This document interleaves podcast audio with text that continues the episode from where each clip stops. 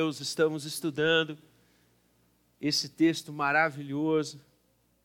O Alan me conversava comigo hoje cedo e ela disse para mim: Eu acredito que você não vai conseguir pregar. Eu falei: Eu vou tentar. Mas realmente eu confesso que a emoção, a emoção toma conta, né? E como toma.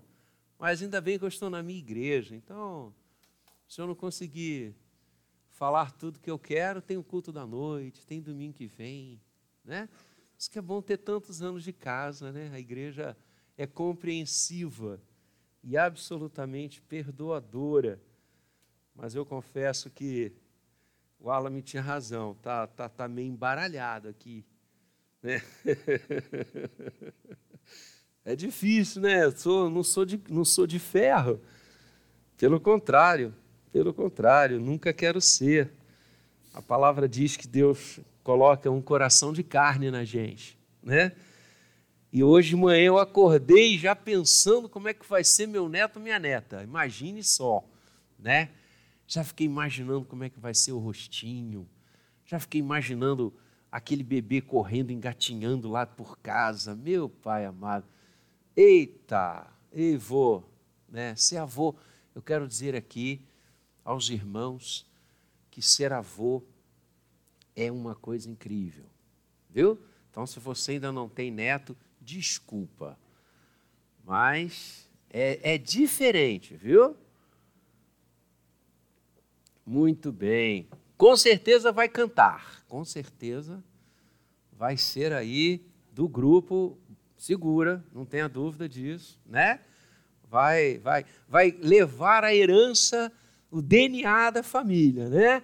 No, no louvor, aí só não vai brigar com o avô porque o avô está cantando muito alto. Isso eu tenho certeza que não, né? Muito bem.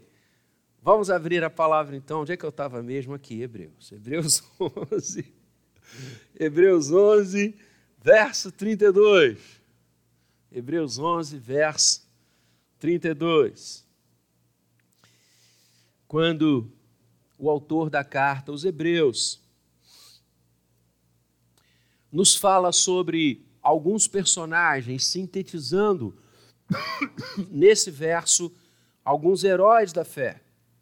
E ele então diz: O que mais direi? Certamente me faltará tempo necessário para referir o que há a respeito de Gideão, de Baraque, de Sansão, de Jefté, de Davi, de Samuel e dos profetas.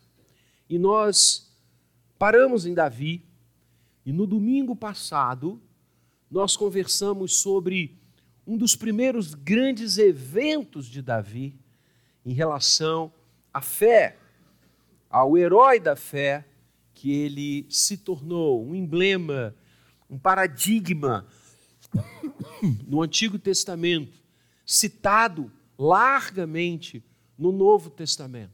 Davi, que estabelece a linhagem do Messias, porque o Messias é chamado leão, da tribo de Judá, da via de Judá.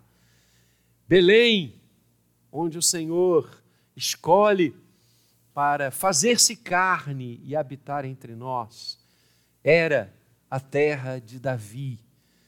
A raiz de Jessé, expressão profética, não apenas falando muito longe disso, da sua herança terrena, que foi o rei Davi, mas a raiz de Jessé é o próprio Messias, o rei cujo reino jamais terá fim. Davi, portanto, é um personagem emblemático. O filho de Davi é um texto messiânico, um título messiânico. Aliás, Bartimeu é, usa esse título para referir-se a Jesus, quando esmolando na estrada que ligava Jerusalém a Jericó, ele sabe que Jesus está passando e a plenos pulmões ele grita: Filho de Davi, tem misericórdia de mim. De fato, porque o Messias viria da linhagem que Davi inicia de forma maravilhosa. E nós falamos domingo passado, E se você não estava aqui conosco, eu convido você a ir ao site da igreja, a ouvir essa mensagem.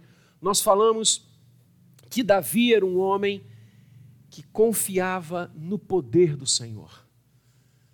E nós trouxemos a passagem do enfrentamento do jovem Davi e Golias. Um filisteu, um gigante, um guerreiro filisteu, que menosprezava os exércitos de Israel, que lançava sobre o povo do Senhor ironias.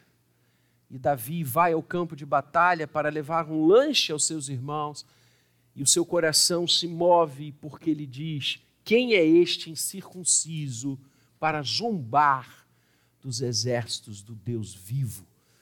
E através daquele embate, nós vimos domingo passado e conversamos sobre seis destaques do texto. Davi tornava-se o grande herói que ele seria. Davi. Nós vamos fazer algumas mensagens acerca de Davi. E se domingo passado eu falei sobre esse momento apicial da sua história como jovem, antes de ascender ao trono de Israel. Eu quero hoje de manhã conversar com você sobre um momento muito ruim na vida de Davi. E eu louvo ao Senhor pelas Escrituras. Nós estamos na escola dominical estudando sobre a Bíblia e uma das provas irrefutáveis de que a palavra do Senhor vem do coração de Deus para nós, é que a palavra não cita apenas e não traz apenas os grandes atos de heroísmo, de fé, de vitória dos homens e mulheres de Deus.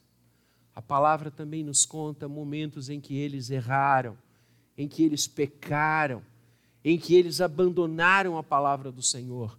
E o apóstolo Paulo vai dizer aos coríntios, séculos depois desse texto que hoje nós vamos conversar, que tudo que foi para o nosso entendimento, para o nosso crescimento, para a nossa educação na justiça, ou seja, na vontade de Deus.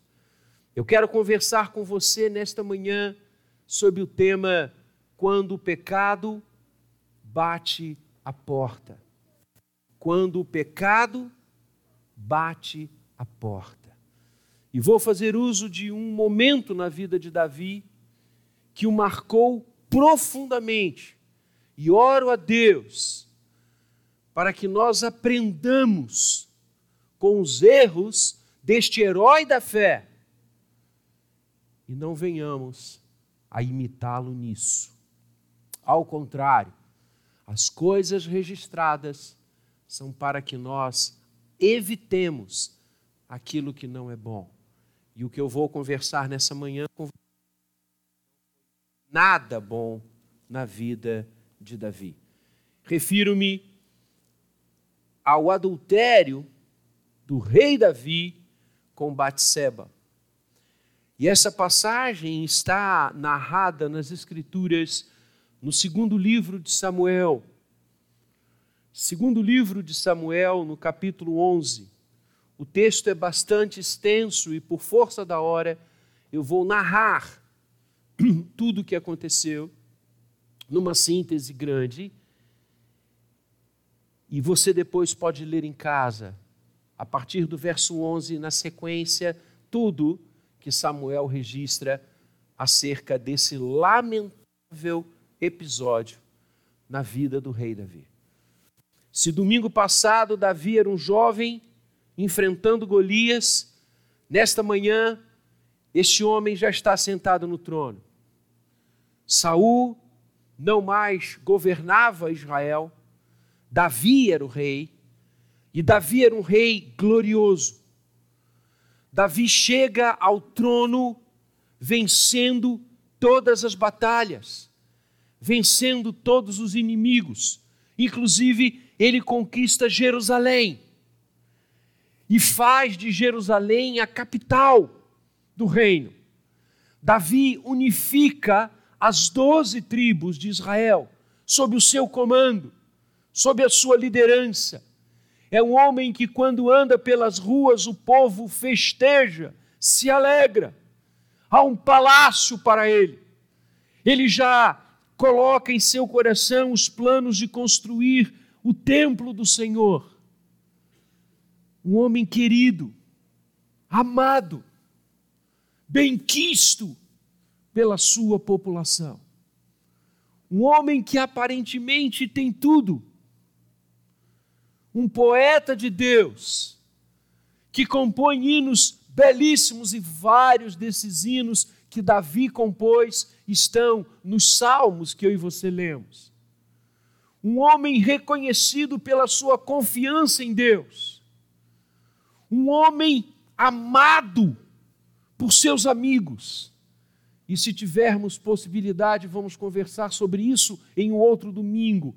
Como Davi suscitava amizades preciosas na sua vida.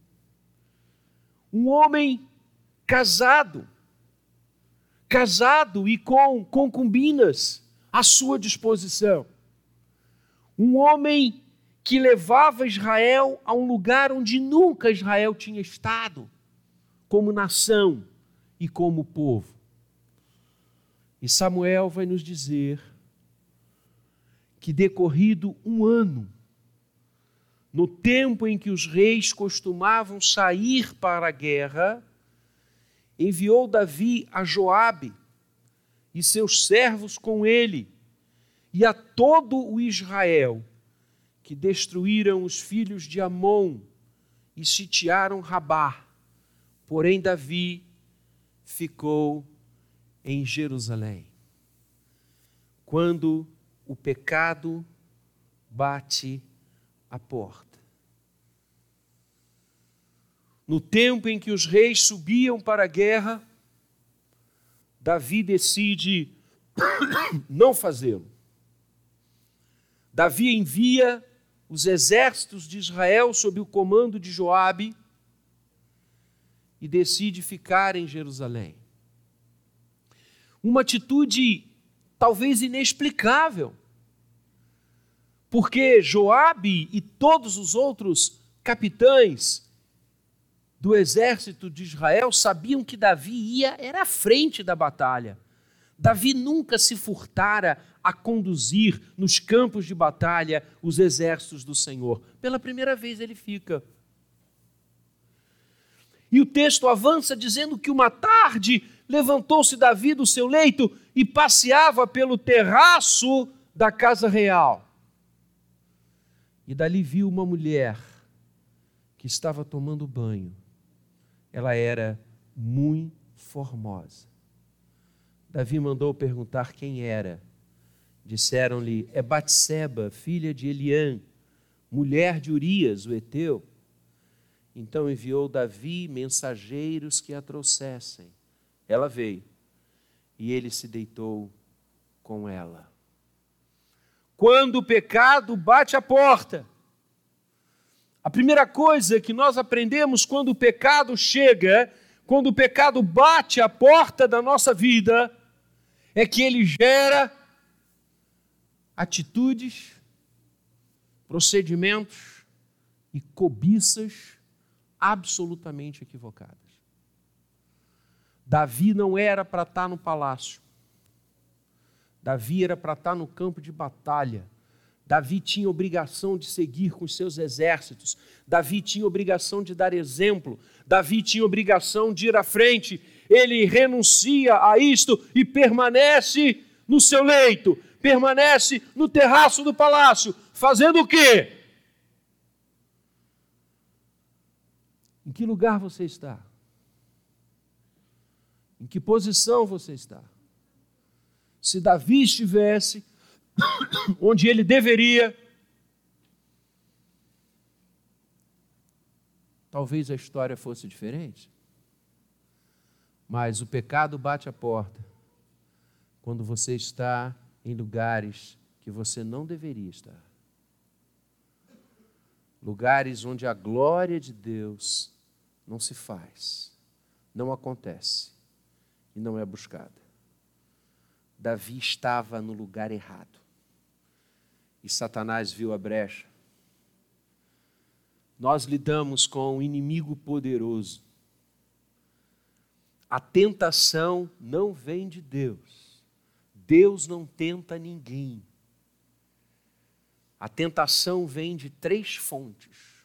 João deixa isso claro. João diz: a concupiscência da carne, ou seja, a cobiça humana, a concupiscência do mundo, dos lugares onde eu e você habitamos, os pensamentos que eu e você lidamos, os enfrentamentos filosóficos, éticos que o mundo traz, e a concupiscência do inferno. E aí é diretamente ligado a Satanás. São essas três fontes permanentes de tentação. São essas três fontes permanentes de pecados batendo a nossa porta. O que gerou em Davi? O pecado da cobiça. Concupiscência da carne. Ele avistou do seu terraço uma mulher que se banhava e a desejou. E ele pergunta quem é ela. E a resposta vem: ela é a mulher de Urias. Bastava isso. Ele ter apreciado a mulher, achado-a bonita, menos male, porque na época ele até poderia ter mais de uma esposa. Mas quando a fala veio dizendo ela é mulher de Urias, era para cessar ali. Mas quando o pecado bate a porta, muitos querem dialogar com ele. E foi isso que Davi fez. Davi dialoga com a sua cobiça. Ele dialoga com o seu mal querer. Ele dialoga com a sua intenção equivocada. Ele dialoga com o seu desejo lascivo ele dialoga contra a sua vontade de quebrar os mandamentos do Senhor. Ela era uma mulher casada. E casada com um soldado seu, que estava na guerra onde ele não quis ir. E ele manda chamá-la, e os dois coabitam. Cuidado com a sua cobiça. Cuidado com a nossa cobiça. Davi cobiçou o que não lhe era permitido. Davi cobiçou o que não lhe era lícito. Não cobice aquilo que não é para você. E eu não estou falando só de sexo, no caso aqui é sexo, mas o pecado bate a nossa porta com N possibilidades. Não é só a questão sexual, antes fosse. O pecado bate a nossa porta com a cobiça do dinheiro, do lucro fácil, do exercício de poder, da vaidade exacerbada e tantas outras áreas e fontes. Feche os olhos a isso. Fale como o apóstolo Paulo. Ontem eu li as cartas pastorais e Paulo diz a Timóteo: foge foge destas coisas. É a fala, o conselho de Paulo a Timóteo. Ele lhe dá vários conselhos. E entre eles, Paulo fala repetidamente para o jovem pastor: foge destas coisas. Quando o pecado bater a sua porta com a cobiça, fuja. Fuja. Bata em retirada. Diga não porque a palavra diz: e ele fugirá de vós.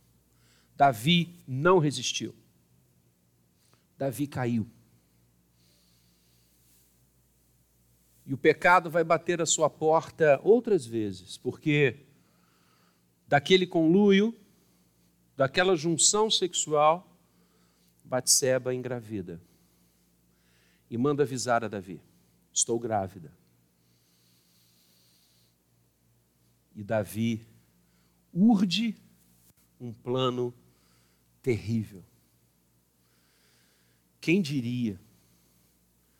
Aquele homem que venceu Golias, aquele homem com coração na presença de Deus, aquele homem insensado pelo povo, amado e querido, urde tirar de si a responsabilidade.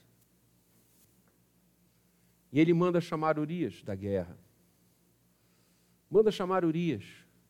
E ele pensa o seguinte: Urias, vindo para casa, com a esposa linda que ele tem, certamente eles vão estar juntos, e a gravidez dela será dele. Eu me livro. O pecado bate a porta pela segunda vez na vida de Davi, levando-o a ser um irresponsável. Alguém que diz: Não tenho nada com isso. Alguém que é o protagonista do erro, mas se evade. Alguém que não assume o que faz. Alguém que corre, aliás, ele já está correndo da batalha desde o primeiro versículo, foge também e corre dessa, ao invés de fugir do pecado, foge da responsabilidade de seus atos. Afinal, ele tinha uma imagem. Como é que essa imagem ficaria? Ele manda chamar Urias, e Urias vem. E ele diz a Urias: Me fale, me fale das batalhas, relate o que está acontecendo. E Urias lhe dá um relato e ele diz: Você está dispensado. E Urias diz: Voltarei para o campo de batalha. Ele diz: Não, você está cansado, você veio. Você... Não, vai para casa.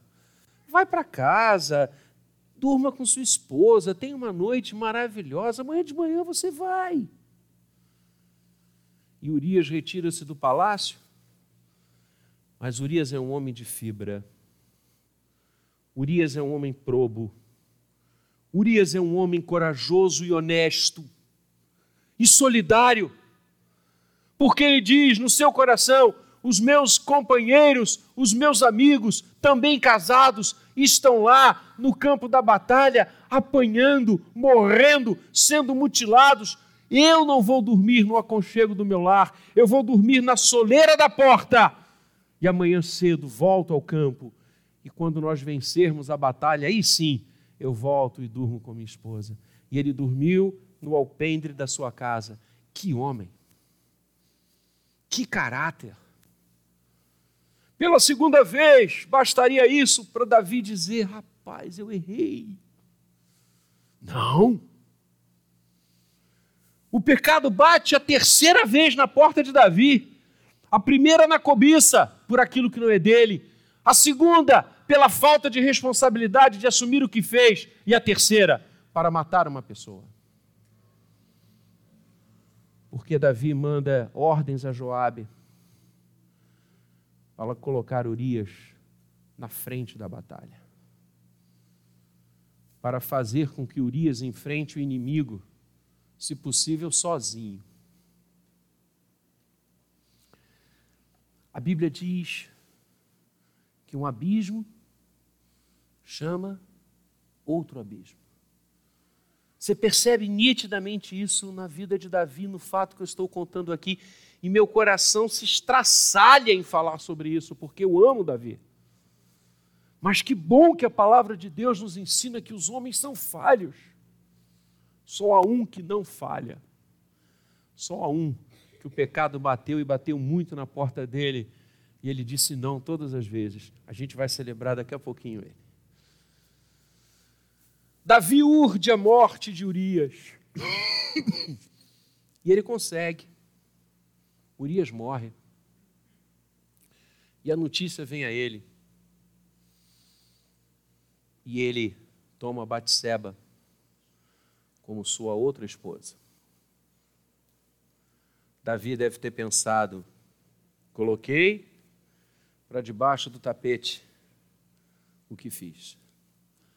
Coloquei debaixo do tapete minha cobiça, coloquei debaixo do tapete a minha irresponsabilidade, coloquei debaixo do tapete o meu planejamento para o mal. Vida que segue. Vida que segue. Vida que segue. Talvez nós, como Davi, possamos imaginar que os nossos erros estão debaixo do tapete. Talvez nós possamos achar que ninguém está vendo. Talvez nós possamos entender que ter comunhão, diálogo e acolhimento com o pecado é tranquilo, afinal, ninguém viu. Eu sou muito inteligente, eu consegui me safar.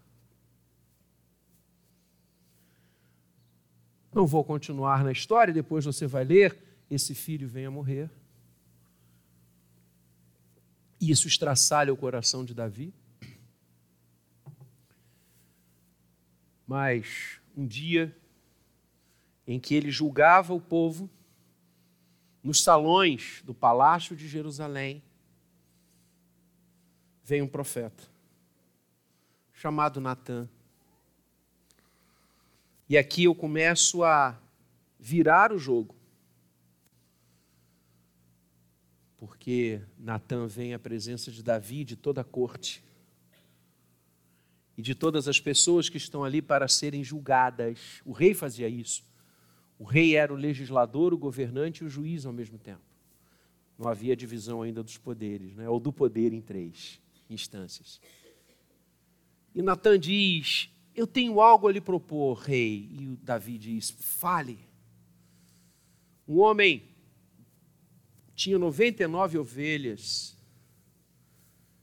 que lhe davam alegria, que lhe davam prazer, satisfação. E havia um homem do outro lado que tinha uma ovelha só. E o dono das 99 olhou para aquela e disse: Essa eu quero, eu quero somar com as minhas. E matou aquele homem e apossou-se da sua ovelha, única ovelha que ele tinha. O que que este merece? Davi levantou-se e disse: A morte? Isso é um pecado inominável. Que absurdo! Uma pessoa dessa não pode viver entre nós. E Natan, do alto da sua autoridade profética, que só Deus dá, esticou o dedo na direção de Davi e disse: Tu és esse homem. Tu és esse homem. E aqui a gente começa a pensar em outra coisa.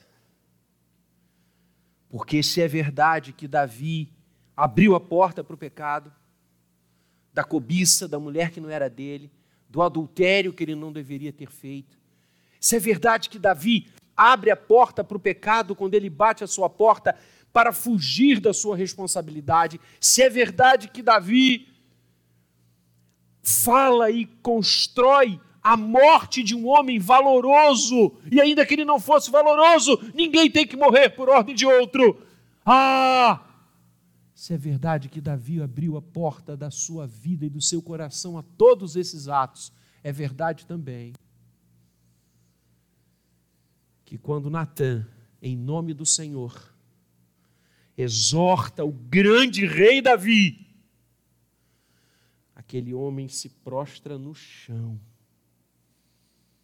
ele tinha autoridade para matar Natan. Ele tinha autoridade para dizer: Você é um louco, que isso? Você sabe com quem está falando? Você está vendo esse trono aqui onde eu estou assentado? Você é um guardas. E acabou, Natan. Não. Davi sabe, porque um homem que anda com Deus, que o erro pode ter acontecido e como aconteceu. Mas quem crê no Senhor sempre tem a possibilidade de recomeçar a sua história. Por isso, a raiz de Davi veio até nós. Cristo Jesus é a grande possibilidade do pecado não dominar a nossa vida. Conhecereis a verdade e a verdade vos libertará. O pecado bateu a porta forte, mas há uma outra batida superior a essa. infinitamente superior, que é a fé, que é o arrependimento e que é a confiança em Deus. Davi se prostra diante de todo mundo, diante da sua corte, tira as vestes reais, coloca o símbolo do arrependimento, que é o pano de saco e cinzas na cabeça. E nesse momento, Davi compõe um dos salmos de arrependimento mais lindo que eu conheço, que é o Salmo 51. Onde ele diz: Senhor, pequei, me perdoa, me recebe de novo na tua presença. Um dos salmos mais lindos, construídos e feitos por um coração que está dilacerado, porque o pecado dilacera a vida. Eu e você podemos achar que o pecado é muito bom. Não é. O pecado é um câncer. O pecado é um câncer. O pecado aniquila a vida. O pecado destrói uma alma. Davi vai escrever no Salmo 51: Senhor, não me retires a alegria da tua salvação. Senhor, toca-me Lava-me completamente do meu pecado. Me perdoa. Ah, queridos, nós podemos sim vencer o pecado que nos bate à porta. Não por nossas forças. Por nossas forças, nós olharemos para Batseba.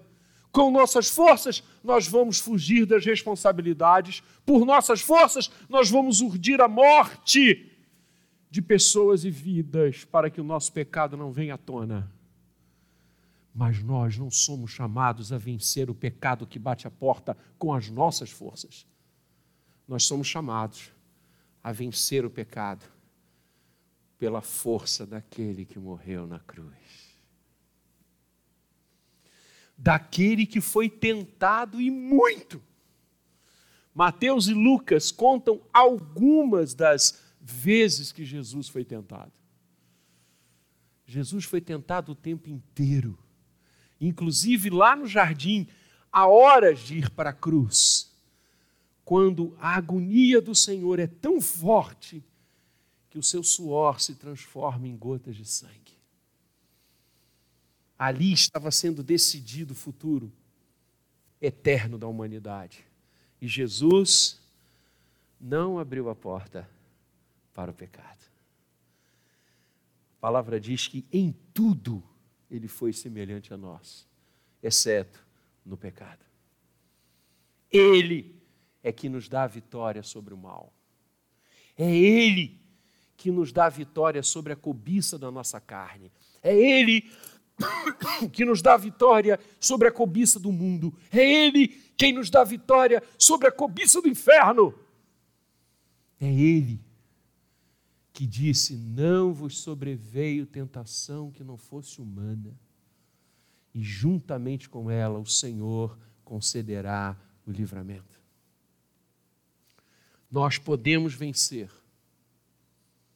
nós podemos ser restaurados, nós podemos viver de novo. Aliás, como diz lindamente a palavra, se alguém está em Cristo, é nova criatura. As coisas antigas já passaram tudo se fez novo. Davi se levanta com um novo coração, uma nova disposição. Cristo morreu na eternidade para que Davi retornasse ao trono que era dele. O cordeiro foi morto antes da fundação do mundo, para que nós tivéssemos vida e vida em abundância. Justificados, pois, mediante a fé, temos paz com Deus. Isso não vem de vós, é dom dele, é presente dele. Eu convido você nessa manhã a não permitir que o pecado entre na sua casa. Ele vai bater a porta da sua vida, não tenha dúvida. Lutero dizia que nós não podemos evitar que os pássaros voem sobre a nossa cabeça. Ninguém pode evitar a tentação. Nem o Senhor Jesus foi poupado. Mas Lutero dizia: o que nos cabe é impedir que os pássaros façam morada na nossa cabeça. Você não pode impedir que eles voem sobre você. Você deve impedir que eles façam morada na sua cabeça. Veja onde você está. Davi estava no lugar errado. Davi tinha que ter ido à batalha, mas ele ficou e deu no que deu. Cuidado aonde você está. Cuidado aos lugares que você frequenta. Cuidado às conversas que geram com você.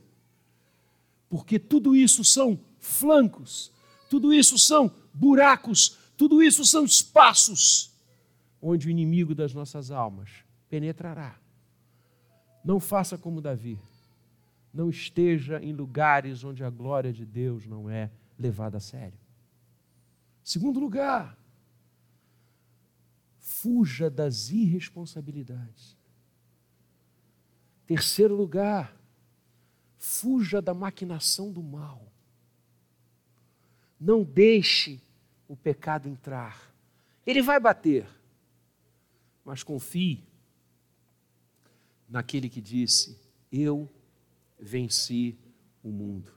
E quando o pecado bater a sua porta, diga para ele: Você não tem domínio sobre mim, porque a minha vida está debaixo do sangue do Cordeiro de Deus, que tira o pecado do mundo. Essa manhã, convido o reverendo Gabriel para estar, os presbíteros da igreja para estarem aqui conosco.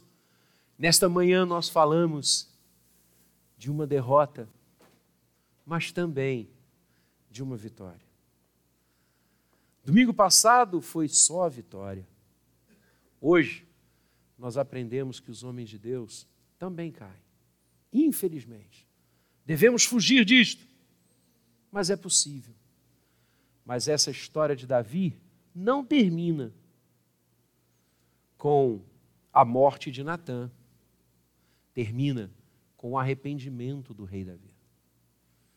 E Deus abençoa aquele servo, porque ele e Batseba vivem juntos e tem um novo filho, Salomão, que vem a ser a descendência sábia e continuada do próprio Messias. Então vejam como que a graça de Deus é maior que o nosso pecado. Vejam como a misericórdia de Deus num coração que realmente se coloca diante dele, eu não tenho dúvida que Davi se quebrantou, senão Deus não teria ouvido. Como o amor de Deus é maior do que todas as coisas. Então, quando o pecado bater a sua porta, agarre-se no amor de Deus. Agarre-se em quem você é. Davi não precisava disso, caiu. Você não precisa de cair em pecado. Você não precisa imitar o padrão do mundo. Você não precisa cobiçar o que não é seu. Você não precisa ter uma vida irresponsável. Você não precisa urdir o mal contra os outros. Você é do Senhor. O Senhor morreu por você e por mim. Não troque a sua bênção de primogenitura por um prato de lentilhas. Não troque o alimento da mesa do Senhor pela comida dos porcos. Saiba quem você é. Alguém remido e salvo pelo sangue do Cordeiro. Use isto. Efésios 6, a armadura da fé. Use isso nos embates quando o pecado bater a sua porta, porque vai bater seja com sexo, com dinheiro, com poder, com o que for, vai bater. Diga: Eu sou do Senhor, a minha vida pertence a Ele, eu não preciso disso. Ganhou. Ganhou. Porque Satanás é o nosso inimigo? Sim, mas o inimigo vencido. A tentação? Vencida pela cruz, como acabamos de cantar. Então, caminhemos firmes em santidade, caminhemos firmes para a glória de Deus. Caminhemos firmes para que o trono não nos seja tirado. Pelo contrário, para que voltemos para Ele com o coração quebrantado, arrependido e nas mãos do Senhor sempre. Que Deus nos abençoe. Amém.